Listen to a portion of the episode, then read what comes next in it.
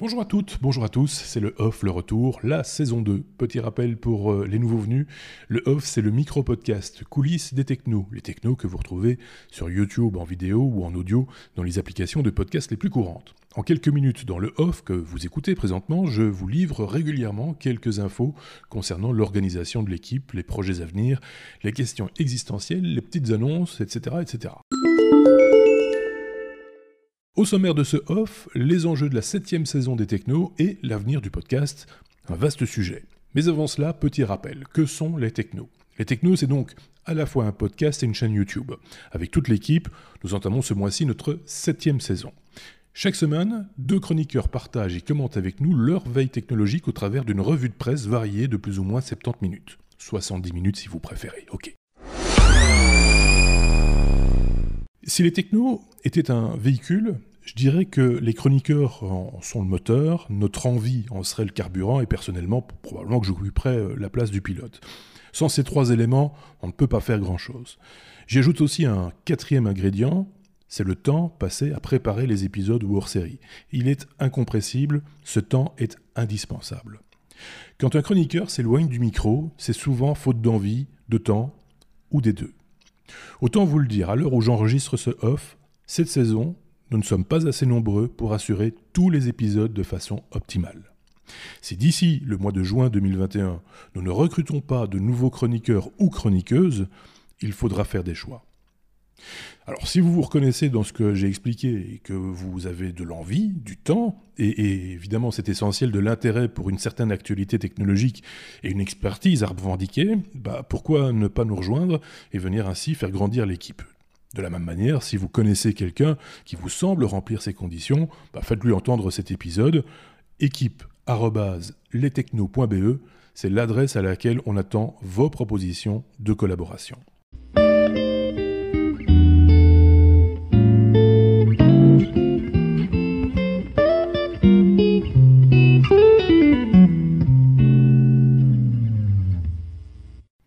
Et le podcast, de façon générale, ça devient quoi? Bah, avant de parler d'avenir, il est toujours utile de se rappeler d'où l'on vient.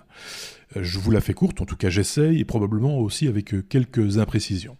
2004, un animateur d'MTV appelé Adam Curry imagine partager ses contenus audio en les référençant dans un flux RSS à la façon d'articles de blog. C'est pratique, pas besoin d'aller systématiquement voir s'il y a du contenu neuf, on est averti dès que ça se produit. Ben Hammersley, un journaliste trouvant l'idée intéressante, invente dans un de ses articles le mot valise podcast, pod pour iPod, cast comme dans broadcast, diffusion si vous préférez. À cette époque, on trouve les fameux flux dans des annuaires que nourrissent les amateurs de podcasts à la faveur de leur découverte, voire même de leur création. Ce n'est que plus tard qu'Apple, qui cherche à recruter des utilisateurs pour son iPod, y voit une aubaine. Même si Steve Jobs n'y voit pas beaucoup d'intérêt, Apple intègre son propre annuaire au sein d'iTunes. C'est un catalogue qui ne coûte pas cher, alimenté par les utilisateurs et en plus, le contenu, c'est-à-dire les fichiers audio, les fichiers MP3, sont stockés par les créateurs de contenu eux-mêmes à leurs frais. À ce moment, pour consommer du podcast, on a la possibilité donc d'utiliser un agrégateur de flux qui, de façon automatique ou non, provoque le téléchargement des nouveaux épisodes dès qu'ils sont rendus disponibles dans le flux RSS. Libre à vous ensuite de les écouter sur l'ordinateur ou de les transférer dans votre baladeur MP3. Avec iTunes, ça paraissait plus simple, mais en fait, le principe était exactement le même.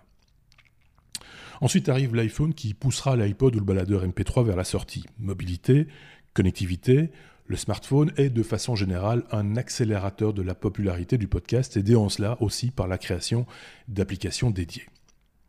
Et ils sont où Donc les fameux euh, flux RSS, bien ils sont toujours là, ils sont toujours accessibles évidemment, mais moins utiles dès le moment où on trouve son bonheur dans son application favorite, il faut bien le dire. Et ça, c'est le créateur de podcast qui s'emploie à référencer son flux dans les applications les plus populaires, comme il le faisait d'ailleurs avec les annuaires du début. Arrivent enfin les plateformes de streaming telles que Spotify ou Deezer et d'autres encore, et l'histoire se répète. Il y a un volume de contenu de qualité accessible, il est gratuit, et fera un produit d'appel idéal pour ces plateformes qui ne sont plus à proprement parler de simples annuaires de contenu. Pour fidéliser leurs utilisateurs, ces plateformes jouent la carte de la séduction. Et quoi de mieux pour séduire que de dire aux gens ce qu'ils ont envie d'entendre et ne surtout pas leur faire de propositions hasardeuses sans la totale garantie de plaire. Et ça, c'est le rôle des algorithmes. Vous pensez que ces plateformes vous font des propositions de contenu afin d'élargir votre horizon, alors qu'en fait, elles le font pour vous retenir toujours plus longtemps. Exactement ce que fait YouTube avec sa sélection de contenu sur mesure, ou encore TikTok, hein, qui analyse ce sur quoi vous vous attardez afin de toujours vous proposer le même type de contenu. Quoi de mal en cela, euh, me direz-vous? C'est ce que font les médias tels que la radio, la télévision, chercher à retenir, à tenir en haleine les spectateurs le plus longtemps possible et recruter aussi toujours plus d'auditeurs en proposant des contenus exclusifs. Oui. Et c'est exactement ce qui est en train de se passer.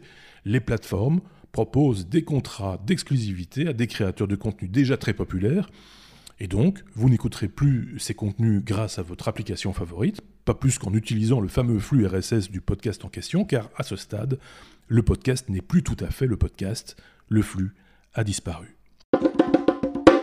À la base, le podcast est un mode de diffusion libre. Ce n'est ni un genre spécifique de contenu, ni un produit d'appel calibré pour séduire. Le problème, pour nous, comme pour tous les créateurs indépendants, ça va être d'exister dans ce nouveau paysage. Que faire à notre petit niveau? Il se trouve qu'en créant une chaîne YouTube parallèlement au podcast Les Technos, on a déjà un pied dans l'autre monde. En plus de six ans, si on a bien appris quelque chose, c'est que pour grandir et exister sur YouTube, bah, il faut faire du YouTube. Ils ont leur grille de critères de séduction et ceux qui la respectent, au pied de la lettre, ont toutes leurs chances d'être vus. Mais quand on s'en sert comme d'un simple site d'hébergement gratuit, comme nous le faisons, la donne change. D'abord, il y a la forme. Si on voulait faire du YouTube, nos épisodes ne dépasseraient pas 20 minutes et on ne s'attarderait pas sur le même sujet plus de 3 minutes. Et puis, il y a le fond. Les sujets qui fâchent, et qui ne sont pas faits pour les annonceurs, comme ils disent, oui, il faut bien le dire, sur YouTube, il faut que le contenu plaise à ceux qui vont y placer leur publicité. Ils payent, et ils ont le droit de ne pas vouloir s'afficher sur certains contenus. Tout ça, on peut le comprendre. Mais quelle place cela laisse à la créativité? La dérive, elle est là. Le vidéaste plein d'ambition qui va diffuser ses créations sur YouTube devra, s'il veut exister, se plier aux exigences du diffuseur. On ne l'appelle d'ailleurs plus vidéaste à ce stade, on l'appelle YouTuber. Pour revenir à notre chaîne YouTube, si vous l'avez trouvé, c'est probablement pas par hasard. YouTube a rarement mis nos contenus en avant et, à part certains hors-séries intemporels, nos vidéos excèdent rarement le millier de vues. Il y a fort à parier que les nouvelles plateformes fonctionnent sur le même schéma. Et le podcast, vous l'aurez compris, il prend le même chemin. Pour nous trouver sur les Spotify et autres Deezer, il faut bien chercher, et même en tapant les technos dans le champ de recherche, ils sont capables de vous proposer quelque chose d'autre qui correspond plus à leurs critères d'engagement. Non, c'est le bouche à oreille qui amène chez nous les nouveaux auditeurs. Ce sont vos interactions, vos partages sur les réseaux sociaux et ailleurs qui nous permet d'exister. C'est l'envie de découvrir autre chose, d'autres points de vue, qui vous font rester. Et ça, pour nous, c'est le meilleur des algorithmes. Les podcasts indépendants tels que le nôtre n'ont besoin que d'une seule chose, c'est vous. Alors, choisissez bien la façon dont vous allez écouter nos prochains épisodes et n'hésitez pas à changer vos habitudes si vous avez l'impression d'être manipulé. C'était le premier épisode du off de cette saison, il y en aura d'autres. À très bientôt. Au revoir.